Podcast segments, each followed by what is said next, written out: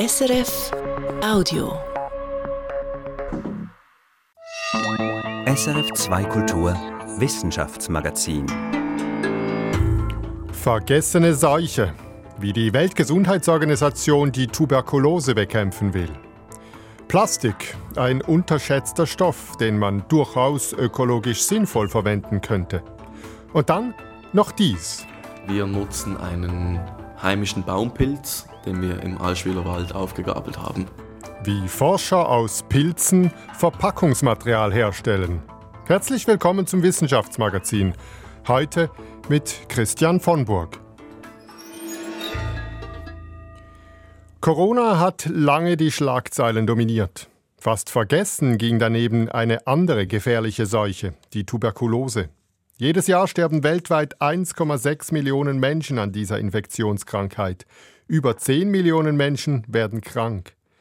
Die Tuberkulose ist damit die tödlichste Infektionskrankheit neben Corona. Früher war auch die Schweiz stark betroffen. Heute sind es vor allem die ärmeren Länder. Die Weltgesundheitsorganisation hat sich eigentlich zum Ziel gesetzt, die Tuberkulose bis 2030 drastisch einzudämmen. Von diesem Ziel ist sie derzeit aber weit entfernt. Diese Woche haben sich am Schweizerischen Tropen- und Public Health Institut in Basel Fachleute aus aller Welt getroffen, um ihre Erkenntnisse zur Tuberkuloseforschung auszutauschen und zu diskutieren, was gegen diese vergessene Pandemie am ehesten helfen würde. Meine Kollegin Irene Dietschi hat die Konferenz besucht und sie ist jetzt hier bei mir im Studio. Irene, Tuberkulose ist eigentlich ja behandelbar, oder? Ja, sie ist es. TB wird ja von Bakterien verursacht, durch das Mycobacterium tuberculosis, das über Aerosole übertragen wird und behandelt wird die Infektion mit einer Kombination von vier Antibiotika. Wenn man die sechs Monate lang konsequent einnimmt, kann man die Krankheit heilen. Das Problem ist, Während Corona geriet die Tuberkulose in vielen Ländern aus dem Blickfeld. Rund ein Drittel der Fälle wurde gar nicht diagnostiziert. Und was auch passiert ist, Viele Mittel, die eigentlich zur Bekämpfung der Tuberkulose vorgesehen waren, wurden für Corona verwendet. Gleichzeitig muss man sehen, bei TB spielen auch soziale Gründe stark mit. Soziale Gründe, also du meinst, wer arm ist, ist eher betroffen? Ja, genau. Tuberkulose nennt man ja auch die Krankheit der Armen. Am meisten TB-Fälle gibt es in Indien, aber auch in China, Indonesien, Pakistan, den Philippinen, Bangladesch oder manchen Staaten in Afrika ist TB sehr verbreitet. Eng verbunden mit der Armut ist das Stigma durch Tuberkulose. Das hat mir Christian Auer erklärt. Er hat TB-Erkrankte auf den Philippinen so erlebt. Sie wagen es manchmal gar nicht, aktiv zu werden und zum Gesundheitszentrum zu gehen und zu sagen, helft mir, ich habe ein Problem die Tuberkulose macht einen ja selber sehr unsicher, weil man, man weiß, das könnte eine gefährliche Krankheit sein, man könnte andere anstecken, man ist beschämt. Solche Menschen sind bei der Diagnose oft sehr krank und selbst wenn sie geheilt werden, bleiben sie anfällig für Reinfektionen. Häufigste Todesursache von TB ist eine schwere Lungenentzündung. Aber was würde diesen Menschen denn jetzt am meisten helfen? Also die Einsicht wie an dieser Konferenz, dass jetzt bei TB etwas passieren muss, das ist schon viel. Am effektivsten wäre es, erstmal die Armut zu bekämpfen. Wir wissen das übrigens aus der eigenen Geschichte. In der Schweiz war Tuberkulose um die vorige Jahrhundertwende stark verbreitet. Mhm. Im Jahr 1900 etwa erkrankten hierzulande 12.000 Menschen. Die Rate lag somit bei fast vier von 1000 Einwohnern. In der Schweiz wurde dann vor allem in den Städten in die Hygiene investiert. Auch die Wohnverhältnisse verbesserten sich und allein durch solche Maßnahmen ging TB zurück. Und mit dem Einsatz des ersten Antibiotikums Streptomycin verschwand sie in den 1950er, 1960er Jahren fast ganz. Jetzt gegen Antibiotika können Bakterien unempfindlich werden und solche Resistenzen sind bei Infektionskrankheiten ein großes Problem. Ist das auch bei der Tuberkulose so? Es ist auch ein Problem, aber es sind weltweit gesehen eigentlich nur drei Prozent der TB-Fälle, die durch multiresistente Bakterien entstehen. An manchen Orten jedoch ist das Problem gravierender. Hotspots sind Länder der ehemaligen Sowjetunion, darunter Georgien. Dort forscht auch eine Gruppe des Schweizerischen Tropeninstituts an multiresistenten TB-Erregern. Und was wollen die denn dort herausfinden? Sie haben sich angeschaut, wie ansteckend multiresistente TB-Bakterien sind. Nun ist es so, das hat mir Sebastian Gagneux erklärt, der Leiter der Basler Forschungsgruppe, dass Bakterien in der Regel einen Preis zahlen für ihre Resistenz gegen Antibiotika. Sie können sich schlechter übertragen. Gagnon spricht von sogenannten Fitnesskosten der Resistenz.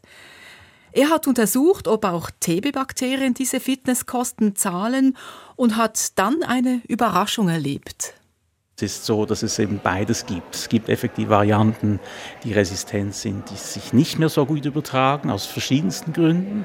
Aber dann gibt es aber andere Varianten, die eben gerade so gut sich übertragen.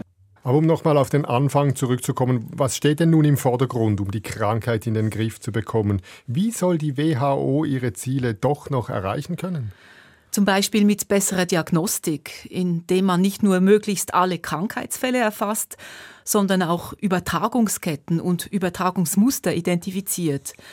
Dafür stehen der Wissenschaft etliche neue Instrumente zur Verfügung, darunter etwa die Technik, das ganze Genom zu sequenzieren, wie man das seit Covid-19 ja gut kennt.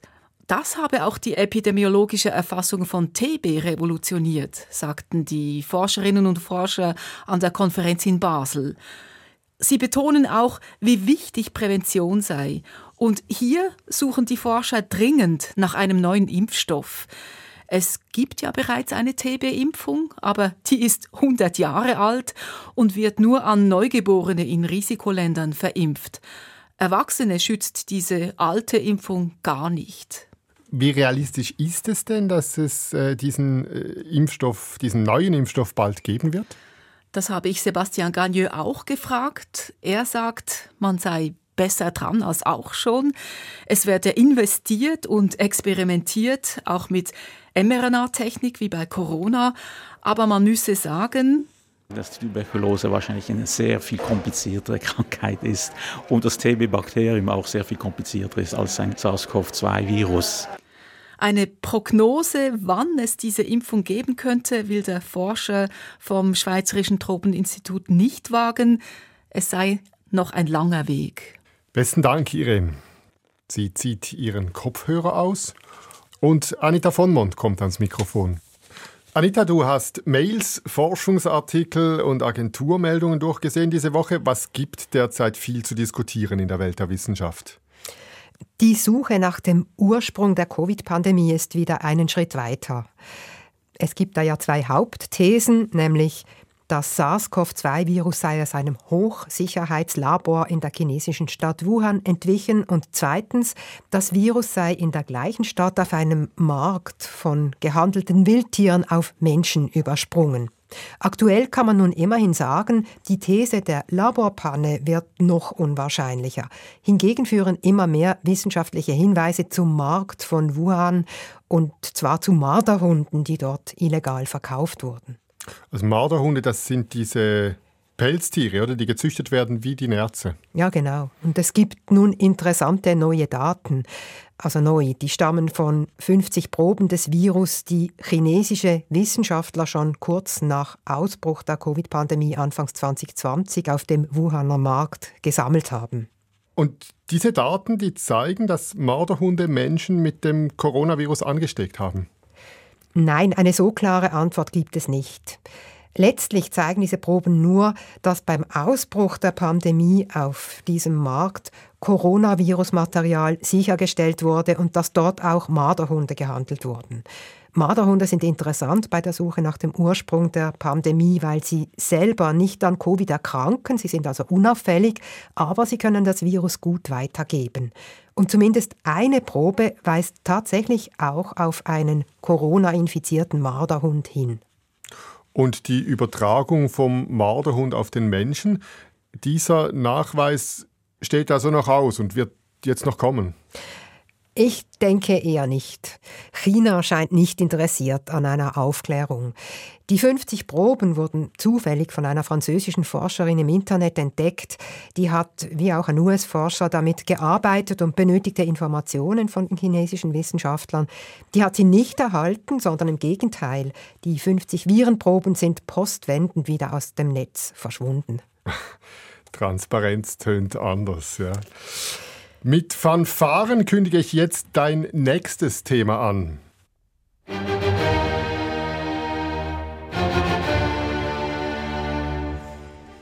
Ja, die ist sehr bekannt. Die fünfte Sinfonie von Ludwig van Beethoven. Aus fünf Haarlocken von ihm hat ein internationales Forschungsteam nun dessen Erbgut entschlüsselt und ziemlich spannende Erkenntnisse daraus gewonnen. Was weiß man denn nun genauer über Beethoven? Zum Beispiel, woran Beethoven gestorben ist. Er hatte nämlich eine erbliche Veranlagung für Lebererkrankungen, war auch mit Hepatitis B infiziert und schon lang bekannt, trank verhältnismäßig viel Alkohol. Das alles hat wohl zu seinem Tod geführt. Also kurz gesagt, gesundheitlich war Beethoven ein Wrack? Ja, das kann man so sagen. Er hatte auch schmerzliche Magen-Darm-Beschwerden und er wurde auch schon in jungen Jahren, so ab Mitte 20, zunehmend schwerhörig, konnte daher als Musiker und Dirigent nicht mehr arbeiten. Als Komponist jedoch hat er weitergearbeitet, auch im Alter, als er taub war. Verrät denn diese Genanalyse nun auch etwas über den Grund für seine Taubheit? Ja, die Ursache dafür ist nicht genetisch bedingt offenbar. Wobei wir heute wohl noch nicht alle Gene für Taubheit kennen. Also da könnte sich durchaus noch was ändern künftig. Gut belegen können aber schon heute die Forschenden im Magazin Current Biology ein anderes Ergebnis. Eines, das in die Geschichtsbücher eingehen dürfte. Ludwig van Beethoven war nämlich gar kein van Beethoven. Also das heißt, er war ein Kuckuckskind. Es ist durchaus möglich, dass sein Vater nicht sein leiblicher Vater war. Sicher jedoch hat es in den sieben Generationen vor seiner Geburt mal einen Seitensprung von einer der Ehefrauen gegeben.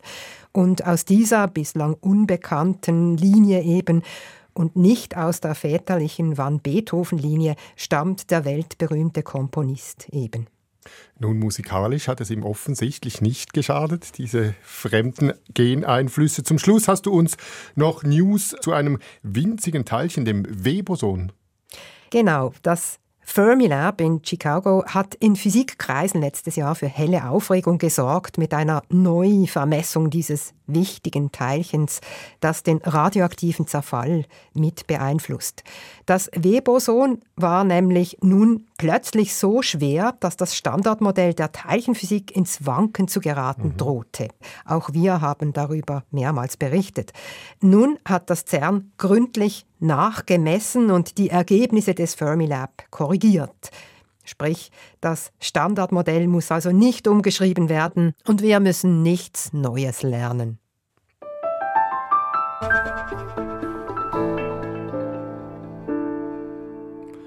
Plastik wird oft verteufelt. Eine neue Studie zeigt jedoch, eine nachhaltige Nutzung von Plastik wäre technisch durchaus möglich. Dafür braucht es aber ein radikales Umdenken. Unser Verbrauch dürfte nicht stetig weiter wachsen und wir müssten viel mehr Plastik sammeln und wiederverwenden, anstatt ihn wie heute zu verbrennen oder in Mülldeponien zu entsorgen. Erst wenn drei Viertel des Plastiks in einen Kreislauf gelangen, können die Umweltschäden, die bei Produktion und Entsorgung entstehen, auf ein erträgliches Maß reduziert werden. Hören Sie den Beitrag von Lea Schüppach. Plastik und Nachhaltigkeit. Für viele sind das große Gegensätze. Für André Bardo, Professor für Energie- und Prozesssystemtechnik an der ETH Zürich, stimmt das jedoch nur bedingt. Plastik sei leicht, langlebig und vielseitig und habe deshalb durchaus eine Daseinsberechtigung. Ich bin der Meinung, wir werden Plastik auch in der Zukunft brauchen. Plastik ist ein fantastischer Werkstoff und zum Teil einfach der beste in manchen Anwendungen. Aber, und an der Stelle gebe ich den Kritikern von Plastik recht, wir können nicht weiter so exzessiv an jeder beliebigen Stelle Plastik einsetzen, weil das wird auf lange Frist nicht nachhaltig sein. Mit seinem Team hat André Bardo deshalb die Auswirkungen der 14 häufigsten Kunststoffarten auf die Umwelt untersucht. Zum Beispiel, wie sich die Herstellung von Plastik auf die Tier- und Pflanzenvielfalt auswirkt oder das Verbrennen von Plastikabfall aufs Klima. Das Resultat? Eine umfassend nachhaltige Plastikwirtschaft wäre möglich. Dazu brauche es jedoch ein radikales Umdenken. Wir müssten ganz anders mit Plastik umgehen. Von A bis Z heißt von der Herstellung, von den Rohstoffen und dann auch mit dem Umgang am Ende, nämlich dann viel, viel mehr recyceln. Konkret, mindestens drei Viertel des Plastiks müsste in einem Kreislauf immer wieder verwertet werden. Und der Rest, also der verbleibende Viertel, müsste aus umweltfreundlicheren Alternativen gewonnen werden als aus dem heutigen Erdöl. Man könnte Plastik zum Beispiel aus nachwachsenden Rohstoffen wie Mais herstellen oder aus dem Klimagas CO2. Außerdem dürfte unser Plastikverbrauch ab 2030 nicht mehr weiter wachsen. Dieses Fazit passe zu den bisherigen Erkenntnissen, sagt Recycling-Expertin Kerstin Kuchter von der Technischen Universität Hamburg. Und in puncto Plastikrecycling sei das eine gute Nachricht. Also ich bin ehrlich gesagt positiv überrascht, dass es nur 75 Prozent sein müssen. Auch wenn sie also intuitiv mit einer noch höheren Recyclingrate für einen nachhaltigen Plastikkonsum gerechnet hätte, das Ziel bleibt ambitioniert. Aktuell wird nämlich weltweit nur etwa 23 Prozent von allem Plastik wiederverwendet. Es gibt aber eine Plastikart, bei der die Kreislaufwirtschaft bereits heute funktioniert. Zumindest in der Schweiz oder in Deutschland. Bei den PET-Flaschen. Das schaffen wir in keinem anderen Werkstoff oder in keinem anderen Material. Aber hier funktioniert das, ist gleichzeitig gekoppelt mit einem sehr strengen Vorgabe für das Design. Wie dürfen die Flaschen designt sein? Was darf da drin sein? Und dann haben wir erstklassige Qualität, gute Menge und können ein mechanisches Recycling bis zu 100 Prozent bringen. Also Flaschen aus wieder 100 Prozent Rezyklat machen. Von diesem Ideal ist man andernorts noch weit entfernt. So etwa bei Verpackungsfolien. Diese bestehen häufig aus mehrschichtigem Kunststoff. Dieser Mix aus unterschiedlichem Plastik macht beispielsweise Lebensmittel länger haltbar.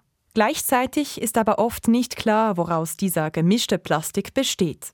Deshalb lässt sich solcher Plastik schlecht recyceln und er wird heute meist verbrannt.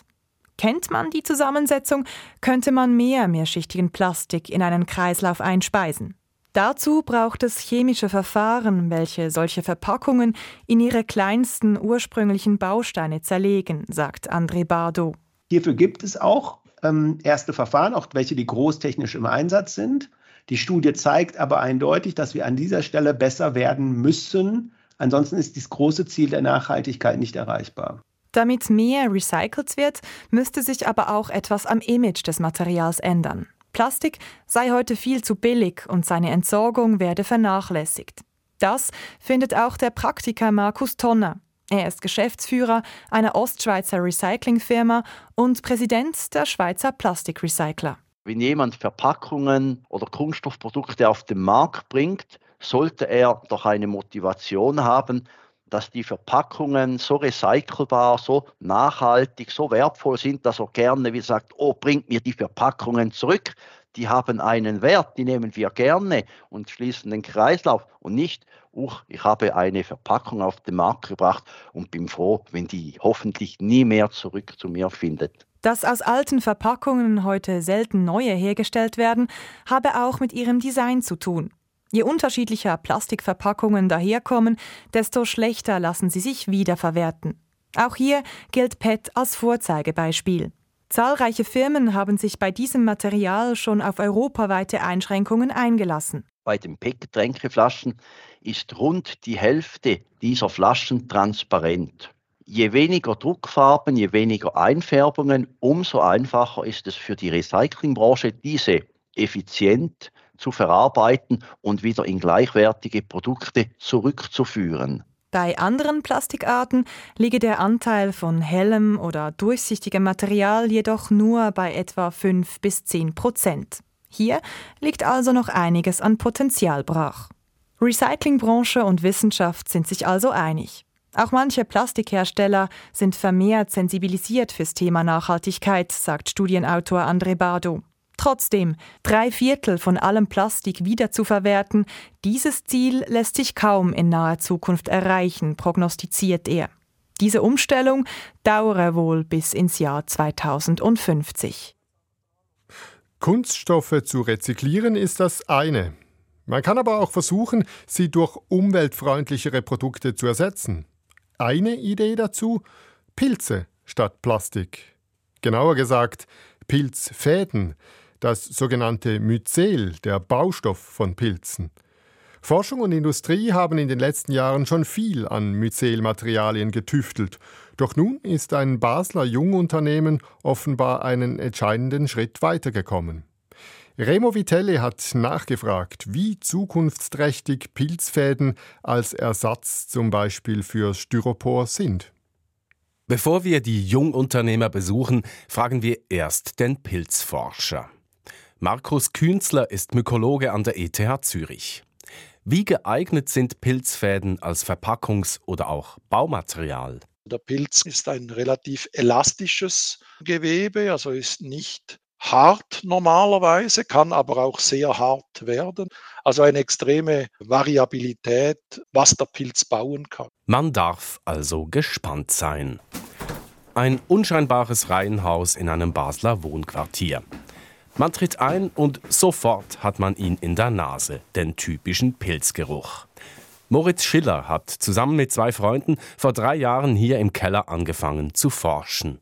Und dann ist das Projekt immer weiter gewachsen. Und so sind wir dann eigentlich aus diesem Weinkeller hier rausgewachsen und haben uns wie der Pilz eigentlich verbreitet. Mit Unterstützung aus der Industrie, mit Fördergeldern und Begleitung durch Mentorinnen von zwei Fachhochschulen und von der Universität Neuenburg haben die drei mit nicht einmal 20 Jahren ihr eigenes Unternehmen gegründet.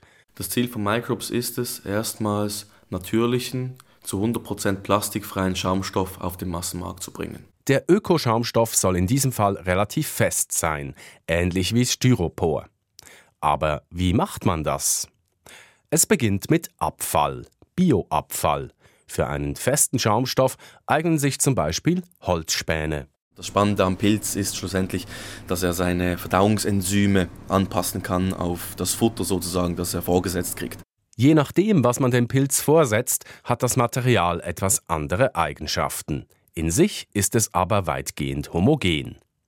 Zuerst muss das Futter aber noch sterilisiert werden. Das heißt, wir schauen wirklich, dass da kein anderer Pilz auf diesen Bioabfällen wachsen kann, außer unser. Apropos, von welchem Pilz genau sprechen wir eigentlich? Moritz Schiller will es nicht verraten, denn momentan läuft noch das Patentverfahren. Nur so viel. Wir nutzen einen heimischen Baumpilz, den wir im Allschwiler Wald aufgegabelt haben. Von einer Firma, die auf Pilzpräparate spezialisiert ist, beziehen Moritz Schiller und seine Kollegen ein eigens für sie hergestelltes und standardisiertes Pilzmyzel. Lebendige Pilzfäden in Pulverform. Damit wird nun das Futter vermischt. Der Pilz beginnt zu wachsen und im Laufe einiger Tage entsteht eine homogene Masse, ein sogenanntes Komposit bestehend aus dem lebenden Pilz und jenem Teil des Futters, der noch nicht vom Pilz zersetzt ist. Dieses Komposit wird dann noch einmal zerbröselt und in Formen abgefüllt. Hier sehen wir, wie die Formen befüllt werden mit dem durchwachsenen Mycelkomposit. Der wächst dann in diesen Negativformen weiter und füllt eigentlich die ganze Form aus. Nach ein paar weiteren Tagen kann man das Pilzgebilde aus der Form nehmen.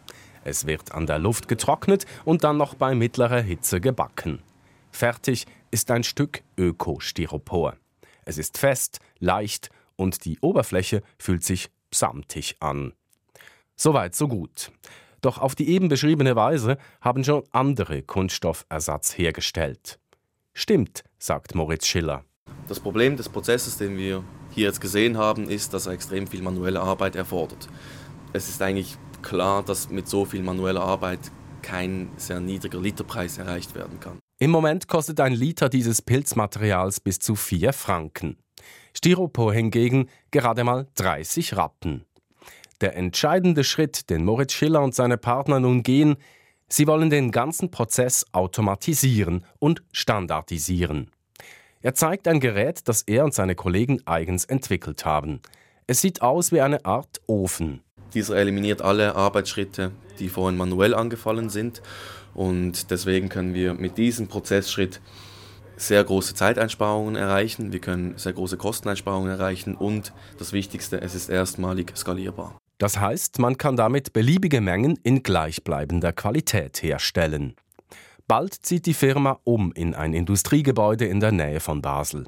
Dort wird das Gerät mit Robotern ergänzt und damit eine vollautomatische Produktionsstraße aufgebaut. Dies als Vorzeigemodell für ihre Kunden. Moritz Schiller und seine Firma wollen also nicht selbst in großem Stil produzieren, sie bieten ihr Verfahren der Verpackungsindustrie in Lizenz an. Bleibt zum Schluss die Frage, wie sieht denn eigentlich die CO2-Bilanz der Pilze aus? Weniger gut als bei Pflanzen, sagt der Mykologe Markus Künzler muss man bedenken, dass Pilze atmende Organismen sind. Also sie haben eine aktive Atmung, wie wir auch. Also sie verbrauchen Sauerstoff und scheiden CO2 aus, also sind nicht CO2-neutral. Dennoch, verglichen mit Styropor, stehen die Pilze weit besser da, sagt Moritz Schiller. Rein in der Produktion alleine sind wir 15 mal CO2 effizienter und 7 mal energieeffizienter als ähm, der Status quo der erdölbasierten Schaumstoffe. Außerdem ist das Pilzmaterial kompostierbar. Und gegenüber Pflanzen haben die Pilze den Vorteil, im besten Fall wachsen sie genauso, wie man es von ihnen will. Pilze statt Plastik, das war ein Beitrag von Rebo Vitelli. Und das war's von uns für diese Woche. Verantwortlich für diese Ausgabe des Wissenschaftsmagazins ist Anita von Mund und am Mikrofon, tschüss, sagt Christian von Burg. Das war ein Podcast von SRF.